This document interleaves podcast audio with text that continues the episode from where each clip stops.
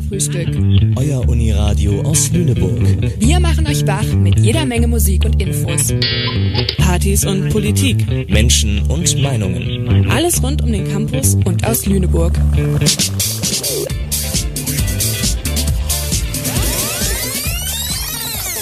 B-Seite, der Katerfrühstück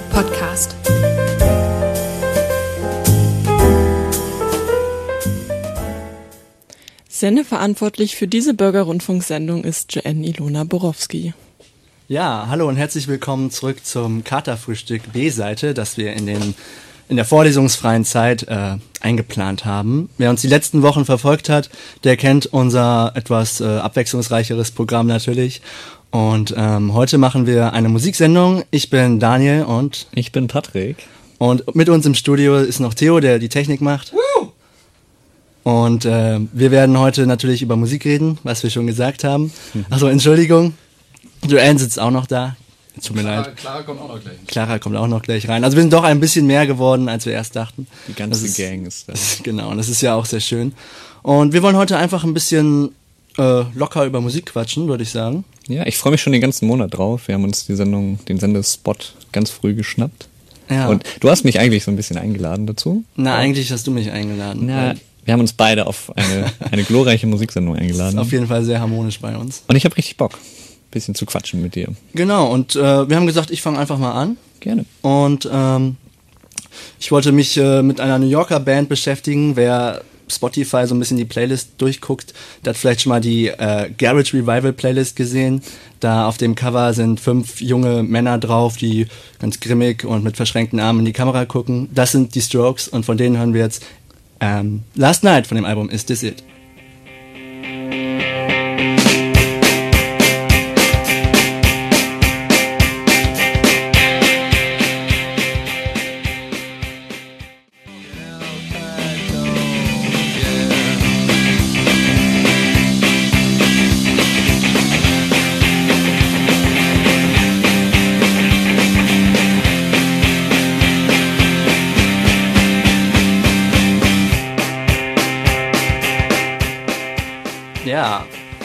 Das war Last Night von den Strokes, eine New Yorker Band, die ich in den letzten Monaten wieder sehr intensiv gehört habe.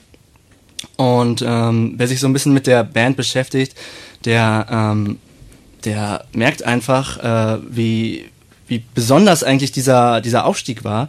Ähm, was ich nämlich immer sehr krass finde, ist, ähm, dass die Band vor ihrem ersten Studioalbum schon berühmt war. Also es gibt hier das, ähm, das NME Magazine, Magazine, das ist ein Musikredaktionsmagazin, äh, das hat schon bevor die Band richtig berühmt war, ähm, einen Artikel veröffentlicht, wo sie geschrieben haben, This might be your new favorite band, obwohl noch niemand die Band so richtig je gehört hatte. sie hatten davor ein, ähm, eine LP, nee Quatsch, eine EP rausgebracht mit drei Songs, The Modern Age, und hatten dann einen Vertrag angeboten bekommen vom RCA, also schon professionelles Label, hm. haben dann einen Produ Produzenten, einen Producer an die Seite bekommen, der schon die Foo Fighters äh, produziert hat, gemischt hat, also wirklich jemanden, der richtig Ahnung hat, sind mit dem ins Studium gegangen und haben dann gesagt, nee, sorry, aber mit dir klappt's nicht, das äh, klingt uns zu gut, also es hat denen wirklich zu gut geklungen. dann haben sie sich einen neuen Produzenten geholt, äh, Gordon Raphael, den kannte damals noch keiner. Und sind dann für ein, zwei, drei Monate in, ähm, in ein Studio, kann man es eigentlich nicht nennen, sind quasi in einen Keller gegangen, in so einen Aufnahmekeller. Und ähm, die Band besteht aus fünf Leuten, ähm, Gesang, zweimal Gitarre, Bass und Schlagzeug. Und ähm, die haben dann auch quasi jeder nur ein Mikrofon so ungefähr bekommen. Also ja. und haben dann live eingespielt, haben denselben Song auch zigmal hintereinander gemacht, bis er richtig gut klang und haben halt quasi so aufgenommen und eigentlich so gut wie nichts nachgespielt. Also es sind halt quasi Live-Aufnahmen aus dem Studio, aus dem, äh, aus dem Studio. Und das finde ich halt so besonders an der Band. Und dieses erste Album, Is This It, ist dann auch ein Riesenerfolg geworden. Es gilt heute als äh, eines der wichtigsten Alben des äh, Garage Rock, des Garage Rock Revivals in den 2000ern. Und ähm, was mich halt so beeindruckt, ist einfach diese Produktion. Du merkst halt, wenn du das Stereo hörst, gibt eine Gitarre links, gibt eine Gitarre rechts, Gesang, Bass und Schlagzeug in der Mitte. Und mehr, mehr ist da wirklich nicht. Also es kommt kein Synthesizer dazu, keine Samples, ähm, kein zusätzliches Saxophon oder was man auch da immer noch einbauen hätte können. Ist denn die Stimme bearbeitet? Die Stimme, ja, also wenn du gerade, also du hast es ja gehört, es ist so ein bisschen sehr höhenlastig, ne? Also es ist so ein bisschen verzerrt sogar, ja. Also die ist bearbeitet. Also es wäre jetzt auch zu viel zu sagen, das sind wirklich Live-Aufnahmen, aber es wurde Ja, halt genau. quasi live eingespielt. Und jetzt wollte ich mal fragen, denkst du, denkst du, dass es noch möglich ist, dass äh, heutzutage so ein Album, das so einfach produziert ist, so einen äh, extremen Erfolg hat? In der Kunst ist es ja auch häufig so, dass äh, es äh, Trends und Gegentrends gibt. Ja. Und wenn gerade der Trend ist, alles sehr sauber zu produzieren, alles ist sehr ähm, äh, ästhetisch, synthetisch, dann ist ja vielleicht auch The Roughe, das etwas nicht so perfekte, vielleicht ja gerade wieder der Trend und mich, also ich kannte die Band nicht. Äh, Ja. Garage Rock ist für mich auch ein neuer Begriff. Äh, Okay. aber das ergibt schon irgendwie Sinn, dass die dann voll durchstarten, dass das Ohr wieder Bock hat auf sowas. Mhm. Also das. Äh, Also Garage Rock zur Erklärung, ähm, Garage Rock bezeichnet einen Musikstil, der sehr ähm, einfach gehalten ist, sehr rau. Also Okay. quasi wie, wenn ich jetzt sage, ja, ich spiele mit meiner Band in der Garage so ungefähr. Also wir proben da. ah, okay. Und ähm, es ist dann natürlich auch klar, dass so ein Album nicht zu sehr produziert werden darf. Also 2001 ist das rausgekommen, Is This It? Und ähm, das war halt auch das Zeitalter, wo wirklich, du hast es ja schon gesagt, so eine Mainstream-Kultur von Alben wie von Linkin Park oder Nickelback oder Pop-Punk war ja damals auch hier, Avril Lavigne, Skater Boy, ne, weißt Bescheid. Oh, das war alles äh, super am Laufen und das war ja auch einfach wirklich toll produziert, weil die Technik es ja auch möglich gemacht hat. Und dann halt so ein, ja, so ein Gegenstrom. Also ich finde das einfach. Hast du da, also jetzt eine kleine fiese Frage, du bist ja ähm, im Kuvi Master, hast du da zufällig irgendeine kulturtheoretische Anekdote Oh Gott. Nein, ich dachte, ich bin hier nicht in der Uni. Äh, ähm, Musst- musst du auch nicht, Spontan gerade nicht. zu? Okay. Ähm, aber ich fand, also mein eigener Höreindruck war Ja. Schon sehr, sehr, also auch überrascht so, dass zum Beispiel die Stimme am Ende nicht so volumig klang, Mhm. weißt du, am Ende der Strophe. Das ist dann, man merkt, okay, da ist Luft, also, ne, also, Ja, ja, der, also- der muss ein bisschen äh, Luft hecheln am Ende. Und das ist einfach ein sehr nicer Sound. Ich hatte so, so Film-Intro-Musik im Kopf, so dass dazu irgendwie jemand fährt durch die, äh, durch die Stadt oder so mit einem schnellen Auto oder so. Und das ist einfach sehr fetzige Musik. Ja, cool. Äh, Ähm, ganz kurz, eine, du, ja? du, ne, du hast gesagt, man nimmt mit ein, also die haben mit einem Mikro pro, Also, also du, also gut, ich weiß nicht genau, wie es bei den Drums ist. Die Hm. Drums bestehen ja aus mehreren, ähm, aus Snare oder Genau, Kick mehreren und so weiter Elementen. und so aus mehreren Elementen und die werden eigentlich dann alle, kriegt jeder nochmal ein kleines Mikrofon, dann gibt's die Overheads, das sind Mikrofone, die hängst du quasi noch übers Schlagzeug und die nehmen dann die Crashbecken, also Okay. den Sound nehmen die ganz gut auf. okay, und, aber wie viel ist denn, also mit, du hast gesagt, äh, dass äh, pro Instrument, pro Part der Band ein, ein Mikrofon liefert. Was ist denn sonst normal der, der Usus mit Mikrofon? Also genau, was, was ich jetzt noch gar nicht erwähnt habe, was ganz wichtig ist, ähm, wenn du, also erstmal zu deiner Frage, normal ist eigentlich, dass du halt ähm, vor den Gitarrenamp ein Mikrofon packst, den Bass nimmst du meistens ähm, nicht mit dem Verstärker ab, nur um vielleicht nochmal gewisse Soundnuancen dazu zu bekommen. Der wird eigentlich quasi, quasi, der wird quasi direkt in den Computer gesteckt, um das mal ganz salopp zu formulieren. Und Gesang kriegt halt ein Mikro und die Drums werden halt, wie gesagt, verschieden mikrofoniert. Und wenn du so eine Produktion jetzt heute hörst, dann ist es so, wenn du deine Gitarre hörst und du klingst, du sagst, wow, die klingt so fett, das ist ja toll, die klingt so toll, wie kriege ich so einen Sound? Das wirst du so nicht einfach reproduzieren können, weil so eine Gitarre ist dann auch mehrmals eingespielt worden. Also klar. die werden dann teilweise bis zu zehnmal oder so eingespielt, um wirklich einen maximal fetten, geilen Sound zu bekommen. Und hier, wie gesagt, da wurde einmal links, einmal rechts, das war's. Also das finde ich halt einfach so beeindruckend. Und ich weiß auch nicht, ob jemals wieder sowas klappen kann. Also klar, ich meine, auch in der Hip-Hop-Kultur gab es das ja auch schon mit gewissen Lo-Fi-Sounds, die dann irgendwie in den Mainstream gekommen sind. Aber das ist ja dann auch, das ist dann ja auch, wie soll ich sagen, es ist ja so eine Reproduktion schlechter Sounds. Also das haben sie ja quasi auch gemacht. Also weil es war ja immer noch von RCA, also es war schon eine professionelle Produktion, wo sie aber absichtlich quasi diesen Ja. Lo-Fi-Sound hatten. Ähm, und was macht die Band jetzt? Du sagst das Album von 2001. Mhm. Was sind die, also existieren die noch? Leben die noch? Ja, die leben noch und ähm, sie hatten jetzt eine lange Pause. Ich glaube, seit drei Jahren haben die nichts mehr gemacht. Der Frontsänger äh, Julian Casablanca hat seine eigene Radioshow und äh, macht irgendwas anderes mit seiner anderen Band. Aber sie kommen jetzt im, Fe im Sommer auf die verschiedenen Festivals rund um äh, New York und auch in Amerika zurück. Nice. Ich werde auf alle Fälle mal reinhören und mir auch die ein oder andere Garage äh, Rock Playlist anhören. Ich habe dann doch noch eine kulturtheoretische Ja. Facette gefunden. Und zwar habe ich ein Essay über äh, Retomania geschrieben. Und in diesem Buch geht es ungefähr darum, dass wir in einer Zeitschleife feststecken, was die Stile angeht. Dass wir immer wieder, gerade in der Musik, äh, auf Vergangenes zurückgreifen und sich das immer wiederholt und wir irgendwie in den 2000ern keine Entwicklung mehr haben. Wir haben keinen typischen Sound der 2000er, der 2010er. Wir können alle die, äh, die 80s irgendwie benennen mit bestimmten Sounds, die 70s, den, den Jazz aus den 50ern, aber aktuell gibt es keine Zeit, äh, keine, keine musikalische Zeit.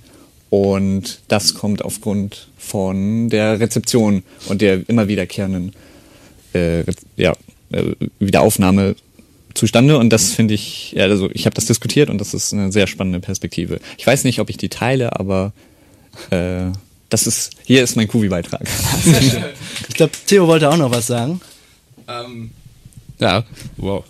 Ähm, ja, mir ist nur ähm, dabei eingefallen, dass, ähm, weil wir auch schon immer ähm, schon einmal uns drüber unterhalten haben, äh, die Remix-Kultur und der Remix-Sound.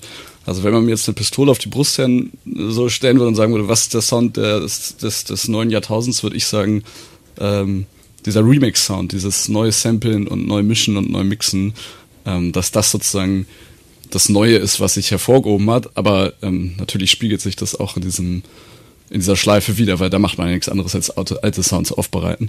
Ich bin ja schon sehr lange hier und der Essay ist auch schon lange her, aber ich glaube, so ähnlich habe ich argumentiert, dass das Neue eben ist, dass die Referenzialität bleibt, aber die Art der Referenz sich komplett ändert, dass man das in anderes Genre einbaut, dass man Zitate musikalisch oder textlich oder in der Produktion findet und dass das keine Kopie oder Schleife ist. Hier habe ich noch eine Meldung. Clara, komm ran. Ähm, ich wollte nur kurz, da du gerade, also Theo hat ja gerade diese Remix-Kultur angesprochen und du hast auch eben von dieser Reproduzierbarkeit gesprochen. Ich glaube, das ist ganz spannend und das stellt auch so ein bisschen diese Attraktivität von so Garage Rock, äh, dieses Live-Musik Next Door, das Gefühl, dass du das selbst auch machen kannst. Also als ich noch in einer Band war, lang ist es her, war so, waren so die Strokes so das, wo wir uns einig waren, so da wollen wir hin. Aber natürlich ist, kommt daraus auch dieses Gefühl, das ist ein Punkt, an den du kommen kannst. Natürlich kann jetzt nicht jeder so sein wie The Strokes, aber die haben so eine Vertrautheit, als wäre das, was du auch, etwas, was du auch produzieren kannst, diese artifizielle Reprodu Reproduzierbarkeit, die die ausstrahlen, glaube ich, ganz viel damit zu tun, warum die so berühmt geworden sind. Auf alle Fälle. Wir werden in meinem Blog, in meinem Themenblog auch nochmal auf äh, wiederkehrende Elemente zurückkommen. Was hast du uns denn noch mitgebracht, Daniel? Ja, ähm, ich kann ganz gut überleiten. Ähm, die Strokes waren ja Teil dieses riesen Garage Rock Revival und äh, Post-Punk und was nicht alles noch dazu kommt. Und ähm, eine sehr erfolgreiche Band waren ja auch The White Stripes, ne? Hier Seven Nation Army, Icky Thump, all diese Songs. Dum, dum, dum, Ge- dum. genau, also geht einem auch nicht mehr aus dem Ohr, auch wenn man es, wahrscheinlich hat man es auch schon zu viel gehört, Ja. also wird ja auch immer noch mal irgendwo Schnüff. abgespielt. Genau, und ähm, ja, das hat mich zu dem ähm, Phänomen äh, Zwei-Mann- bzw. Zwei-Frau-Bands gebracht, dass zwei Leute einfach durch die Gegend touren und ja, ihre Musik spielen. Und ich habe äh, eine sehr interessante Band aus äh, Köln hier im Asta-Wohnzimmer im letzten Jahr gesehen. Girl heißen die. Und äh, ich denke, wir spielen erstmal was von denen. Sind auch nur zwei Leute. Etwas poppigerer Sound, aber mal reinhören. I'm stuck on a feeling there's so much I miss And I've been locked in, I've been faded I can't stop it, I've been blaming all my friends they haven't hated Maybe the problem is you Maybe the problem is you Willkommen zurück zur Katerfrühstück B-Seite. Äh, ich habe jetzt gelernt, was Garage Rock ist. Dan, was war das denn? Das war, also gut, die Band hat sich ursprünglich auch als äh, Garage Rock Band bezeichnet. Das war, Ich habe es voll rausgehört. diesmal glaube ich nicht. Ähm, das war Girl, eine Band aus Köln. Und es ist eine Zweimann-Band. Ähm, das macht es halt sehr besonders für mich, denn ich habe mich immer schon gefragt, wie das als Zwei-Mann- oder Zwei-Frau-Band eigentlich so ist, ähm, weil du bist halt wirklich nur zwei Leute und du musst halt den maximalen Sound irgendwie rausbekommen. Du musst ja irgendwie spannend sein, weil sonst macht es ja keinen Spaß, dir auch zuzugucken. Und ähm, ja, Girl, ähm, bei dem Song gerade, ähm, Maybe the Problem is You, hat man ja auch, das waren jetzt nicht nur zwei Instrumente, hat man ja auch sehr viel zugehört. Ähm, wie gesagt, ich habe sie schon live gesehen und ich kann sagen, ähm, was sie so im Studio machen oder auf ihren Albumproduktionen, das können sie auch sehr, sehr gut live wiedergeben. Also ist, du musst dir das vorstellen, einer am Schlagzeug und mhm. der Gitarrist und Sänger vorne mit seinem Effektboard, mit dem er da ganz tolle Sounds rausholen kann aus der Gitarre. Hat da zusätzlich dann noch ähm, einen Synthesizer stehen und es ist einfach unglaublich, wie, wie schnell und wie viel der Sachen gleichzeitig macht. Also er singt, spielt Gitarre und drückt dann gleichzeitig noch ganz schnell zwischen seinen äh, Noten auf das Piano, also auf das Keyboard und holt dann quasi sich noch einen Basston dazu. Also er muss halt quasi sich den Bass geben, die Gitarre spielen und singen. Aber er schafft das wirklich richtig toll. Und ähm, gibt ja auch viele Zwei-Mann- oder Zwei-Frau-Bands, die halt mehr, sag ich mal, in diese rockigere Richtung gehen, also The White Stripes oder The Black Keys oder jetzt in den 2010ern Royal Blood. Mhm. Das sind alles so ein paar Namen, die so etwas mehr Bekanntheit haben. Ähm, und für die ist halt immer, glaube ich, die Schwierigkeit, ähm, ja, immer weiterhin attraktive und spannende Musik zu machen. Also die White Stripes sind sich eigentlich bis zum Ende treu geblieben, haben sich 2011 aus, aufgelöst. Ähm, bei den Black Keys ist das so, die haben auch als Zweimann-Band angefangen, ein Schlagzeuger, ein Gitarrist und Sänger. Und haben dann aber irgendwann sich mehrere Musiker auf die Bühne geholt. Also sie waren dann eigentlich keine Zweimann-Band mehr. Also sind offiziell halt die beiden nur, die die Songs machen und so, aber sie holen sich halt Leute dazu. Und ähm, andere Möglichkeit ist es dann noch, wie die 21 Pilots, sind ja auch nur zwei Leute. Mhm. Ähm, ich weiß jetzt nicht, der Sänger ist Multi-Instrumentalist und der Schlagzeuger noch dann dazu. Und sie machen es halt live so, dass sie sehr viele Backing-Tracks halt haben. Ne? Und ähm, ich frage mich, was, was sagt ihr dazu? Also, was sagt ihr so zu Backing-Tracks oder zu zusätzlichen Musikern? Wie, wie ist da eure Einschätzung zu? Zusätzliche Musiker im ja. Sinne von? Im Sinne von, also ich hole mir jetzt noch einen Bassisten dazu, obwohl ich mich als Zwei-Mann-Band abgebe. Ich gebe die Frage mal weiter. Also ich habe mich gerade gefragt, ähm, wie ich das denn finde, wenn jemand auf der Bühne so super dolle beschäftigt ist. Ich habe ähm, jetzt im Januar tatsächlich eine Einmannband gesehen und sie hat, also eine Frau, sie hat ähm, alles selber gemacht. Sie hat gesungen, ähm, Gitarre gespielt, dann dieses ich weiß nicht, wie dieses Board heißt, mit den ganzen Effekten. Und ich muss sagen, als Zuschauer fand ich es ein bisschen irritierend. Okay. Und deswegen finde ich es eigentlich ganz gut, wenn sich äh, Bands noch zusätzlich Musiker holen. Ich habe auch ähm, sehr viele Künstlerinnen gesehen und Künstler, die ähm, eigentlich ein Solokünstler sind und dann halt auch mit Band auf Reisen gehen. Mhm. Das finde ich eigentlich ziemlich gut. Also ich muss sagen, ich bin vielleicht auch ein bisschen oldschool, aber ich finde es schon cooler, wenn die Bühne auch voll ist mit ganz vielen Musikern, die ihre Instrumente bedienen. Okay. Ja, ich bin gerade, also ich habe noch keine so eine Band gesehen, aber ich denke, dass auch vielleicht da eher der Schwerpunkt auf dem Performativen, also auf der Performance liegt, anstelle, dass es nur die Musik ist, zu der man richtig abrockt und dann ist es dann, ob man sich darauf einlässt, ob man das alles gleichzeitig verarbeiten kann, die Musik, die ja dann auch obwohl es nur eine oder zwei Personen sind, vielschichtig ist. Plus diese Wertschätzung der Person, die da gerade sehr, sehr viel gleichzeitig macht. Also ja. man sagt ja über Kuvis, dass wir alles, alles so ein bisschen können. Und die Person kann dann ja wirklich alles, wirklich richtig gut. gut. Ja, das ist äh, sehr, sehr beeindruckend. Es erfordert auf jeden Fall Talent. Ich glaube, es ist, also vielleicht sind wir gerade an so einem Shift-Point, wo sich das so ein bisschen dahin entwickelt und dass wir alle noch so ein bisschen in dem alten Vier-Mann-Band, Rock'n'Roller, äh, da müssen mehr Personen auf der Bühne sein, dass das daran wir gewöhnt sind. Und dass wir so langsam uns dahin bewegen, ähm, weniger Leute auf der Bühne zu sehen. Ich finde das super spannend. Ich werde auf alle Fälle mal reinkommen und man kann bestimmt auf YouTube bestimmt das ein oder andere Live-Stück sich angucken. Klar.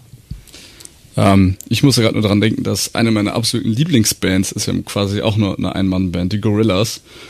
Ähm, also klar, jeder kennt die vier Cartoon-Figuren, aber eigentlich ist es nur der Sänger von Blur, ich habe gerade seinen Namen nicht. Ich weiß ihn auch nicht. Okay, auf jeden Fall der ehemalige Sänger von Blur und ist ja eigentlich so ähm, seine Band.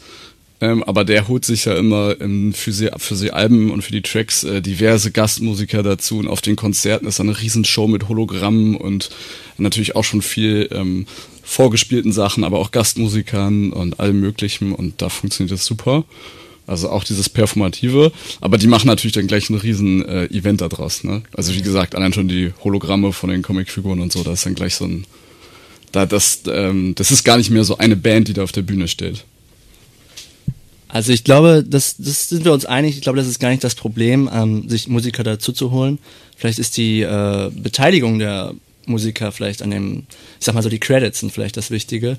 Aber ich meine, so war es ja nicht nur bei Zweimann-Bands, so war es ja immer schon. Ich meine, Prince hat ja auch nicht alle Instrumente gleichzeitig gespielt, auch wenn er es konnte. Also nicht gleichzeitig, also er Aber, konnte alle äh, Instrumente.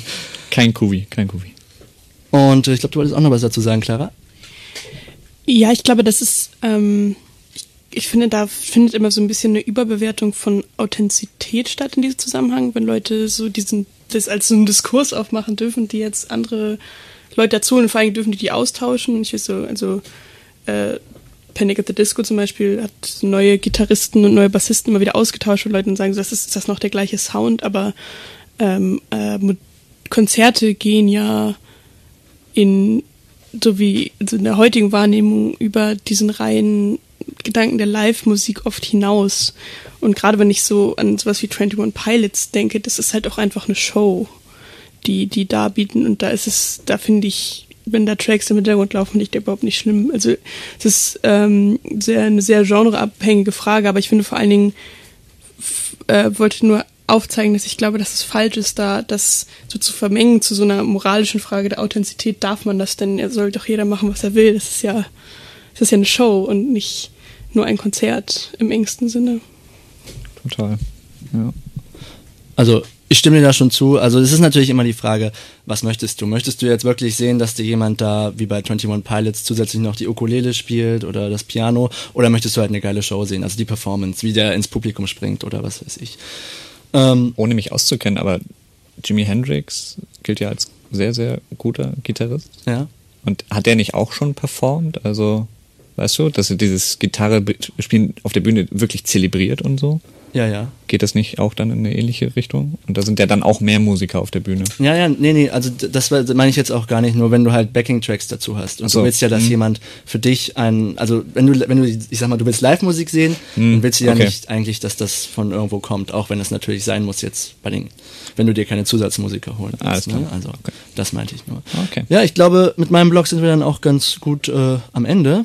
Sehr ich gut. würde sagen, wir machen gleich mit dir weiter. Du machst ein bisschen mehr ähm, über Hip-Hop, würde ich sagen. Gerne. Wir haben Vor- vorher noch eine Ankündigung, ne? Vorher haben wir noch was in die Katerfrühstück-Inbox bekommen. Also wenn da draußen Leute sind, die uns auf Social Media schreiben wollen, uns völlig zustimmen, was wir hier sagen, oder eigene Songs, Bands haben oder auch uns für völlige Quacksalber halten, schreibt uns das auf Gerne. Facebook, auf Soundcloud oder auf Instagram äh, unter Katerfrühstück.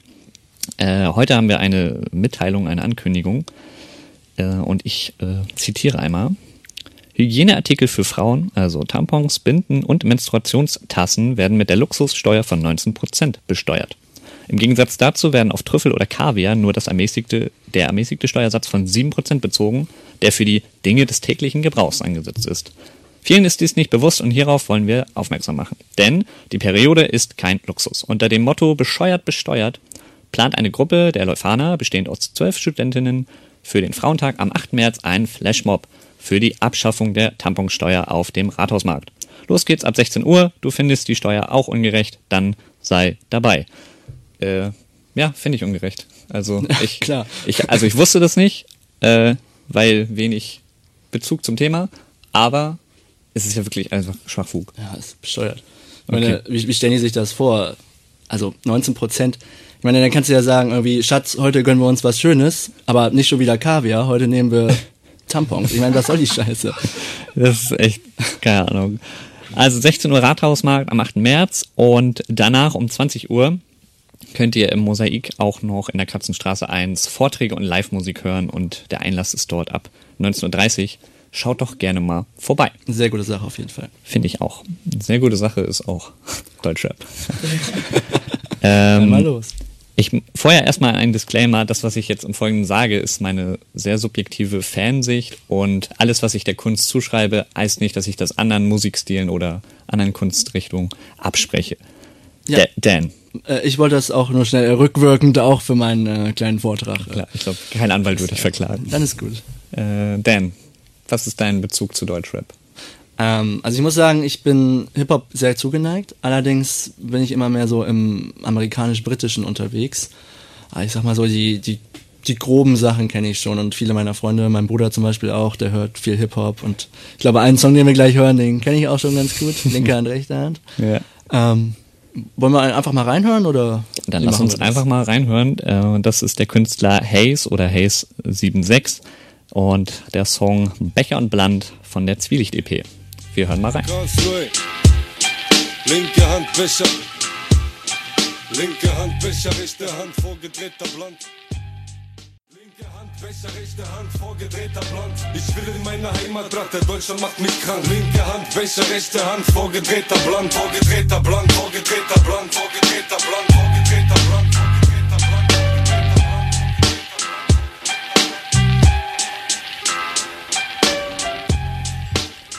Willkommen zurück. Das war Hayes, Hayes76 mit Becher und Bland. Und äh, ich habe äh, schweren Herzens aufgehört, mit dem Kopf zu nicken. Denn du hast nicht so viel Bezug zu Deutschrap. Ich bin da sehr, sehr tief drin. Seit so knapp zehn Jahren ist das so mein prägender Musikstil. Ich habe mir das nicht ausgesucht, sondern das hat mich irgendwie Hat dich ausgesucht. Es hat mich ausgesucht. Äh, ich habe eigentlich einen sehr breiten Musikgeschmack. Ich höre in sehr, sehr viele Genres gerne rein. Also momentan höre ich sehr viel Industrial, was halt ganz, ganz weit weg ist von, von äh, Hip-Hop. Aber der Alltag ist dann doch mindestens drei, vier Hip-Hop-Songs irgendwie aus, dem, aus deutschen Landen. Und was mich daran begeistert, und wir haben das gerade an, an äh, Hayes gehört, ich muss mich nicht super mit allem identifizieren, aber Deutschrap erzählt mir immer meistens eine Geschichte oder ein, äh, von einer Welt, von der ich keine Ahnung habe. So. Ja. Und äh, Hayes hat es gerade erzählt. Äh, ich erzähle euch aus meiner Story so und auf dem ganzen Album sind so Themen, dass zum Beispiel bei ihm eingebrochen wurde. Und auf, glaube ich, 17 Songs oder so wird dieser Einbruch immer mal wieder thematisiert und das ist, weil bei mir noch nie eingebrochen wurde, ist das einfach spannend, wie er das so erzählt und äh, äh, als Immigrant, als ehemaliger Student, der rausgeflogen ist. Ja. Äh, das sind alles Themen, die ich spannend finde und dann verpackte das in so einen künstlerischen Kram. Und dann ist das auch noch Oldschool-Rap, das ist Straßenrap. Ähm, das, ja, spricht mich sehr an und äh, ja, du kanntest den Song ja auch. Ich kannte den auch schon. Äh, mein Bruder hat den letztens im Auto gespielt. Ähm, kleine Frage, wenn du meinst, also er erzählt von einer, einer, einer Welt, einer Geschichte, die du nicht kennst. Ähm, worauf genau beziehst du es dann? Also ich sage jetzt mal salopp formuliert, im, in Deutschrap ist ja auch sehr viel über, also ich- gerade im Moment so, wenn ich mal reinhöre, geht ja so sehr viel um Stilen und so. Also meinst du eher so aus die Richtung, schnelles Geld durch äh, illegale Aktivitäten, Genau. sag ich mal, so ein bisschen, ich will es jetzt nicht, äh, du weißt schon, ich will es jetzt nicht studentisch tot theorisieren, so, also Nee, klar. redest hier irgendwie von deinem hohen Ross über irgendwas runter oder so, will ich das gar nicht irgendwie ausdrücken, aber Nee, genau. Also das ist eine Welt, die mich so fasziniert, aber auch ein Alligator, den glaube ich mittlerweile alle kennen, erzählt halt absolute Quatschgeschichten, mit denen ich in meinem Alltag nichts zu tun habe. Aber auch das ist mega cool. Und er, äh, er macht es halt auf so eine lyrische Art und dann ist da ganz viel Musik dazu. Also ich kann mir von den Künstlern immer das nehmen, worauf ich dann gerade Lust habe. Und äh, äh, ich glaube, ich habe Alligator irgendwie auch vor fünf, sechs Jahren äh, kennengelernt und sein, der erste Song, den ich von ihm gehört habe, der thematisiert das, das Dorfleben. ah ja. Dass Leute, äh, ähm, dass wir auf dem Dorf immer alle ein bisschen fremdenfeindlich sind und, Okay. äh, und er überspitzt das, diese Charaktere und er, da habe ich mich sofort wiedergefunden und er, er hat das in so einer brachialen, deutlichen Art gesagt. Ähm, ja, das fand ich sehr, sehr schön und ich mag halt das Gesamtkunstwerk dann Ja, als, kann- als, als Welt. Ähm, genau, und du hast ja gerade äh, angesprochen, worum es aktuell ganz, ganz, ganz viel geht. Ich glaube, das sind so gerade Sachen, die sehr erfolgreich sind. Mhm. So. Ähm, die 187 Straßenbande, die sehr viel mit Authentizität und Straßenwelt erzählt. Ich glaube, das bedient einfach etwas, was Leute gerade nicht kennen. So, wenn du in die, in die Popmusik gehst, da ist nicht so viel Kriminalität am Start. Ähm, Und diese, dieses Gefühl, den äh, die Gang aus Hamburg da verbreitet, äh, das ist, glaube ich, etwas, was viele anspricht. Würdest du dich als 187-Fan äh, bezeichnen? Glaube nicht. Ich habe sehr, sehr viel gehört, aber leider wird mir das ab und zu ein bisschen zu viel. Bisschen zu gangstermäßig. Genau, oder? und ich glaube, es ist halt nicht nur Gangster-Rap. So, äh, Nein, nein. Deutschland, äh, Deutschrap 2008, 2019 sind wir schon, ist einfach sehr, sehr breit. Also Mhm. sehr, es ist gerade eine sehr schöne Zeit, weil jede, jede Sparte, es gibt linken, äh, in Anführungsstrichen Zecken-Rap, den kann man feiern. Es gibt sehr konservative äh, Boom-Bap-Sachen, die so aus den an die 90er und 2000er erinnern, wo einfach nur Kopf genickt wird und wo es um die Rap-Skills, um das Sprachgewitter geht, was die Leute äh, abblicken. Es gibt sehr, sehr melodischen, melodiösen, äh, richtig, glaube ich, melodischen Sound. Ähm, genau.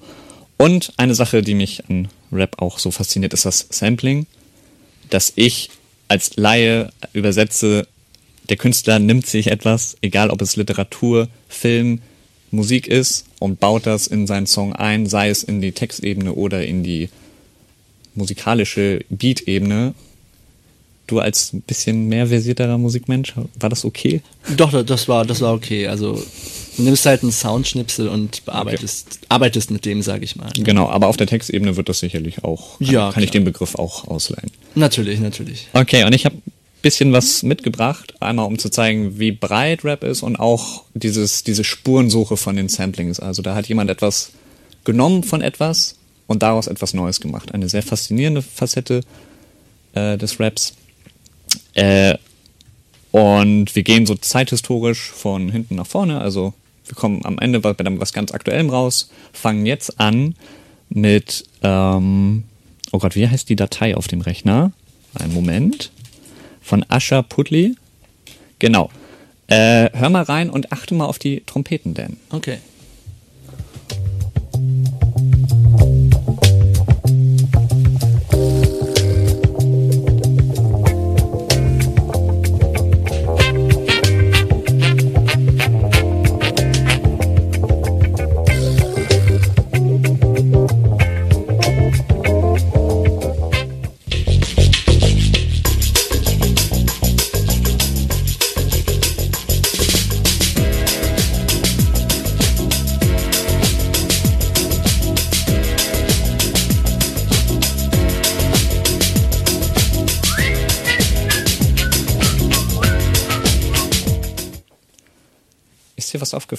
Den Trompeten? Ja, doch. Ähm, wir haben Asha Putli, ähm, die eine indische Sängerin ist. Die hat Jazz, äh, Disco, Soul Pop gemacht. Und dieser erste Song Schnipsel, den wir gehört haben, kommt von aus dem Jahr 1973. Und das haben die Produzenten von Fanta 4 äh, genommen und äh, besonders finde ich an diesem Soundschnipsel, dass man das an den Trompeten sieht, dass aus dieser ja, äh, Melodie der Trompeten äh, dann der große, große Hit für die Fanta 4 Lieder äh, geworden ist. Und äh, das finde ich sehr, sehr spannend. Wird, äh, wo würdest du die Grenze ziehen zwischen Sampling, also sich etwas ausleihen, und klauen, abschreiben? Also das ist ja, glaube ich, seit der Entstehung des Samplings, äh, des Samplings ist es ähm, eine, eine große, große Diskussion, ob Sampling oder gewisse Praktiken des Samplings ähm, ja, Klau sind, Diebstahl. Ich sag schon mal vorweg, ich, ähm, ich bin da auch sehr zwiegespalten. Ich finde, solange die ähm, solange, solange du ein Musikstück nimmst oder nur einen Sound oder die Drums oder was auch immer du gerne samplen möchtest, solange du es in einen neuen Kontext setzt und ähm, was, was Neues daraus machst. Ähm, ich meine, du musst jetzt nicht vielleicht alles auf den Kopf stellen, aber wenn man merkt, du hast dich damit kreativ auseinandergesetzt, dann finde ich, kannst du es machen. Wenn du jetzt, es gibt hier diesen, diesen Fall, ähm, jeder kennt, glaube ich, hier Every Breath You Take von äh, The Police. Ja. Und dann gab's äh, Puff Daddy, der da I'll Be Missing You draus gemacht hat. Und er hat quasi wirklich das komplette Instrumental ähm, des Songs äh, von The Police halt genommen und hat halt da quasi rüber gerappt. Ähm, wir haben dann an einem Seminar tatsächlich auch sehr schön darüber diskutiert, ob das ein Sample ist oder eine Art Cover. Wenn das als Samplen zählen sollte, dann denke ich, das wäre auf jeden Fall zu viel. Wenn man das jetzt so macht wie die ähm, Fanta 4 oder zum Beispiel ähm, Kendrick Lamar im, auf der amerikanischen Ebene, das ist ein, der samplet immer sehr toll in seinen Beats. Ja. Dann finde ich, dass es äh, sollte, sollte frei sein, sollte nicht ähm, als Diebstahl gelten, rechtlich äh, geschützt, sollte Sampling dann auch als äh, Kulturpraktik sein. Okay, wir hören jetzt einen Soundschnipsel, wo ich behaupte, das ist sehr ähnlich Mhm. und wo man wirklich nicht genau unterscheiden kann, ist das Sampling neu und Diebstahl alt. Äh, wir hören mal rein und ich hätte dann eine Einschätzung von dir gerne. Klar.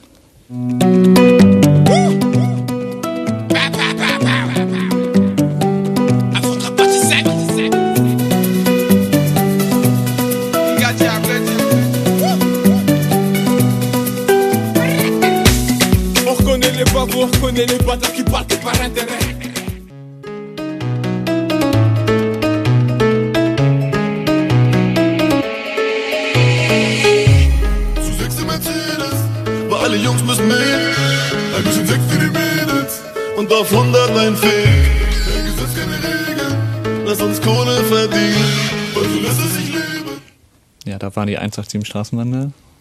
Ähm, keine, kleine Frage, was war zuerst da? Äh, zuerst war der, der erste, es ist immer erst der erste Schnipsel, Okay, den wir okay, hören und dann, Ja, also schon ja, sehr ähnlich, ne? ja. Also, Also ich habe beim Zusammenschnibbeln, die Melodie ist nicht exakt gleich, aber es Ja. ist schon, sch- von, also, vom, vom Rhythmus auf jeden Fall und ja, also ist, ich glaube, es ist auch dieselbe Tonlage. mh, ja. Ähm, ja, auf, auf jeden Fall sehr ähnlich.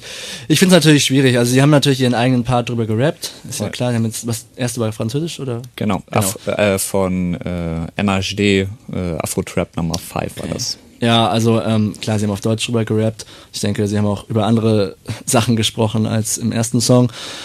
Aber es ist natürlich sehr, sehr schwierig dann mit so einem Instrumental. Also ich müsste mir wahrscheinlich mal den ganzen Song anhören, um das genauer zu, zu, ähm, ja, zu beobachten.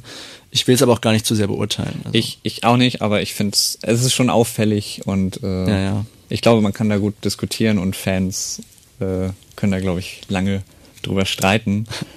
Jetzt tue ich etwas, wo ich, mich- ich mir nicht ganz sicher war. Ich nehme einen äh, wichtigen Klassiker im amerikanischen Rap Nas mit dem Album Elmatic äh, aus dem Jahre 1994, das 2015 neu äh, für ein Sample äh, Parole stand. Äh, wir hören da mal rein und ja, auch dann hätte ich gern deine Emotionslage dazu. Gerne. Hey, yo, God, give me a cigarette, man. Yo, here you go, here you go, here you go. Yo, check it out, man. Check out what I got here, man. What is that? What? Yo, it's a letter I got from my man Nas, man. Word is born. What it say? What up, kid? I know shit is rough doing your bid. When the cops came, you should have slid to my crib. Schwester Eva. Du bildest dir dein ganzes Leben ein, dass du auf dem richtigen Film bist und dann stellst du irgendwann fest, alles war ein Bluff. Verstehst du, was ich meine? Para vom Strich. Check meine Geschichte, wie alles anfing. Ich war 18 Jahre, als ich dich das erste Mal... Das war Schwester Eva, die gerade auf einem Sample von Nas gerappt hat. Ja, ähm, es war natürlich äh, gleich raushörbar. Ähm, was, also ich drehe den Spieß einfach mal um. Was sagst du erstmal dazu? Also mir ist es wirklich vor ein paar Tagen erst aufgefallen, ähm, dass dort die das Xylophon oder die Marimba, ich weiß nicht genau, was für ein Instrument das ist, aber dass sich das durchzieht. Und das ist schon ein krasses Zitat. Also ich kann das jetzt nicht genau abreißen, aber Nas Elmatic, das ist wirklich ein sehr, sehr wichtiges Rap-Album, was Rap krass etabliert hat in, äh, im Mainstream und diese Art des, der, der, des Albumkonzepts äh, sehr stark nach vorne gepusht hat. Und 2015 kommt Schwester Eva mit ihrem Debütalbum auf einem Song, der äh, von ihrer prostituierten Mutter, also der Frau, die ihr zeigt, wie, der, wie das Rotlichtmilieu funktioniert, äh, handelt.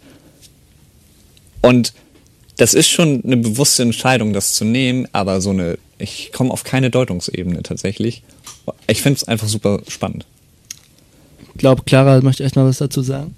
Ähm, ja, Patrick, du und ich haben da ja vorher schon drüber geredet. Du hast mir das ja vorhin schon gezeigt und meine erste Reaktion war, das ist doch, Ness hat das doch auch gesampelt. Und ich wollte das nur mal kurz in den Raum setzen. Es ist tatsächlich auch ein Sample, wir haben das nachgeguckt. Das ist ein Jazz-Lick, das äh, in den 1950ern ganz groß war. Ich habe jetzt den Namen vergessen von dem Künstler, der das Ich auch. Äh, The Heath Brothers waren The Heath Brothers, genau, von The Heath Brothers ist das auch gesampelt und ähm, ich kenne das halt aus dem Jazz. Ich kenne das halt von unserem Schlag, äh, vom Schlagwerk, vom Orchesterschlagwerk, das das gespielt hat. Und das ist dann halt super spannend, wenn man jetzt da eine Kritik aufmacht, dass ähm, Schwester Eva das gesampelt hat von so einem großen Rap-Album. Müssen wir dann eine Unterscheidung aufmachen zwischen Gen- genre-internem und genreübergreifendem Sampling? Ich weiß es nicht und ich weiß auch nicht, ob ich das dann auf, also die Verbindung Ever Nas oder Ever Heath Brothers ziehe. Das ist eine ganz, ganz spannende Sache. Also ähm, vielleicht muss man dazu einfach ein bisschen sich Samplen angucken. Äh, Samplen hat ja, Sampling hat ja verschiedene Wurzeln. Ähm, einmal auf Jamaika zum Beispiel, wo sie angefangen haben, haben diese Dub-Tracks zu produzieren. Ähm, das heißt, sie hatten bestimmte Reggae-Songs, die sie dann quasi nachträglich noch äh, mit Effekten belegt haben und ganz, ich sag mal, abgespaced gemacht haben. Und daraus hat sich dann auch äh, gerade über Amerika in den ähm, afroamerikanischen Communities äh, diese Sampling-Kultur entwickelt. Und damals war es halt so, dass, dass du halt zum Beispiel, am wichtigsten waren halt die Drums natürlich, ne? So Mhm. für so ein Beat brauchst du halt Drums, brauchst du ein Schlagzeug. Und dann haben sie damals immer am Anfang den Breakbeat gesampelt. Das heißt, sie haben sich zum Beispiel irgendwelche ähm, Stücke genommen und haben den Part aus dem Song genommen, wo nur Schlagzeug zu hören war. Haben den dann halt quasi ausgeschnitten und geloopt. Also dass derselbe, dieselben fünf Sekunden Schlagzeug immer wieder hintereinander gelaufen sind. Natürlich. Und später mit mehr Technik, mit mehr technischen ähm, Möglichkeiten, haben sie sich dann quasi auch Schlagzeug, ein Schlagzeug zusammengebastelt. Also sie haben von dem einen Song jetzt die Kick genommen, weil die so toll geklungen hat, von dem anderen die äh, Hi-Hat, also das Tz, Tz, Tz, Tz, und dann noch die Snare halt noch dazu. Von, keine Ahnung, vielleicht auch von einem Elektrostück oder so. Also haben sich quasi so eine Hybrid, äh, Hybrid-Kit gebaut. Und das ist dann ja auch, ähm, ich finde, das ist dann auch eine schöne, schöne Umsetzung ähm, von Samplen, weil du halt wirklich was richtig Neues baust. Ich weiß jetzt nicht, ob ähm, Nas damals, hat er auch die, das Xylophon oder was da drüber war, kommt das auch aus dem Jazz-Track? Oder? Ja, genau, genau das Xylophon kommt daher. Okay, also ich, ich, ich weiß nicht, also ich, ich finde es immer noch völlig okay, das zu machen, aber ich finde so höher, also höherwertig fände ich es schon, wenn man dann sich aus verschiedenen Sachen was nimmt und bastelt. Also und dann, also was das jetzt mit Schwester Eva angeht, also ich weiß nicht, ich glaube nicht, dass man da jetzt ähm, eine eine Grenze ziehen sollte zwischen Samplen aus irgendwelchen Musikstücken und Samplen aus Rapstücken, also nochmal Samples samplen. Ähm, ich weiß nicht, ob man da eine Grenze machen muss. Ich kann es aber auch nicht richtig beurteilen. Aber ich glaube, vielleicht auch, worauf du hinaus willst, ist vielleicht, dass dieses Album von Nas ja auch äh, sehr bedeutend war. Ja.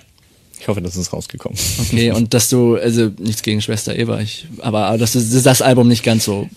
Zumindest nicht den großen Stellenwert und Okay.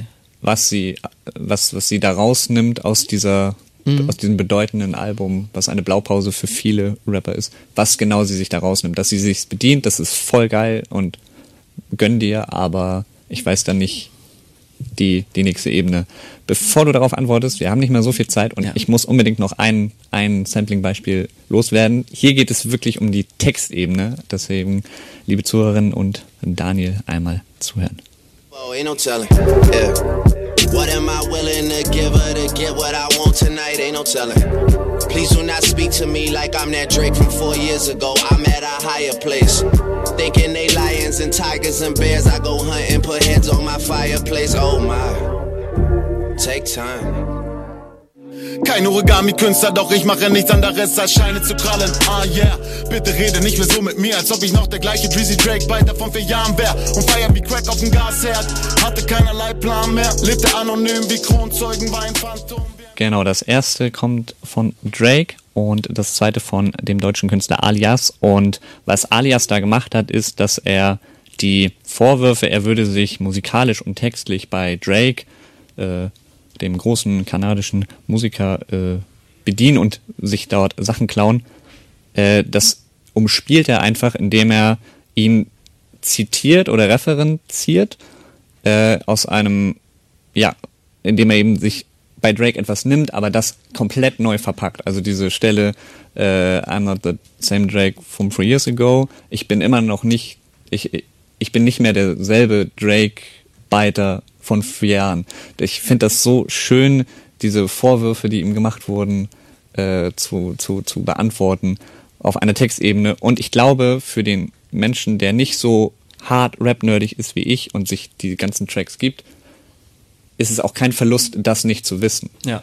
Weißt du, dass es im, im Songfluss vollkommen unbemerkbar ist und dass er sich als Künstler da trotzdem eine zweite und eine dritte Ebene denkt und ich mich sehr gefreut habe, als ich die entdeckt habe und mich freue, dass ich die teile. Kannst du die Faszination, die ich versuche rüberzubringen, nachvollziehen? Ich kann es nachvollziehen und ähm, ich will auf jeden Fall noch dazu sagen, ich denke, man kann vieles diskutieren, aber am Ende steht natürlich auch das Kunstwerk im Vordergrund und ich denke, damit ein Kunstwerk entsteht oder damit ein Kunstwerk ähm, ja, gemacht werden kann, sollte man dem Ganzen auch nicht zu viele rechtliche oder ästhetische Steine in den Weg legen, weil wer weiß, wie viele Künste es heute nicht gegeben hätte, hätten wir alle konservative Meinungen äh, gehabt. Ja, total. Und wären da ein bisschen sperrig gewesen. Dan, das war keine sperrige Sendung, das verging wie im Flug. Es hat eine Menge Spaß gemacht. Ähm, Auf jeden das Fall. können wir gerne mal wieder machen, oder? Na klar. Ich bringe dann wieder ein paar Songs, ein paar Songschnipsel mit. Wir als Katerfrühstück sind jetzt erstmal in der entspannten Semesterpause, sind im März nicht auf Sendung und kommen dann am 9. April wieder. Wie gesagt, schreibt uns auf Facebook, auf Soundcloud, auf Instagram eure Meinung, eure Wünsche, dass wir Themen vielleicht auch mal behandeln, die ihr euch wünscht. Oder wenn ihr uns treffen wollt, dann kontaktiert uns auch gerne. Mir verbleibt nicht mehr viel zu sagen. Ich habe äh, sehr viel Spaß gehabt. Ich auch auf jeden Fall. Es war ein sehr schönes Debüt. Sehr schön. Äh, wir, wir werden zurückkommen und äh, härter zurückschlagen. Und damit gingen, glaube ich, die letzten Worte wie immer an die Sendeverantwortlichkeit und die trug diesmal Joanne Ilona Borowski. Vielen Dank fürs Zuhören. Einen schönen Abend noch. Haut rein. Yeah, preach, baby, preach. Preach,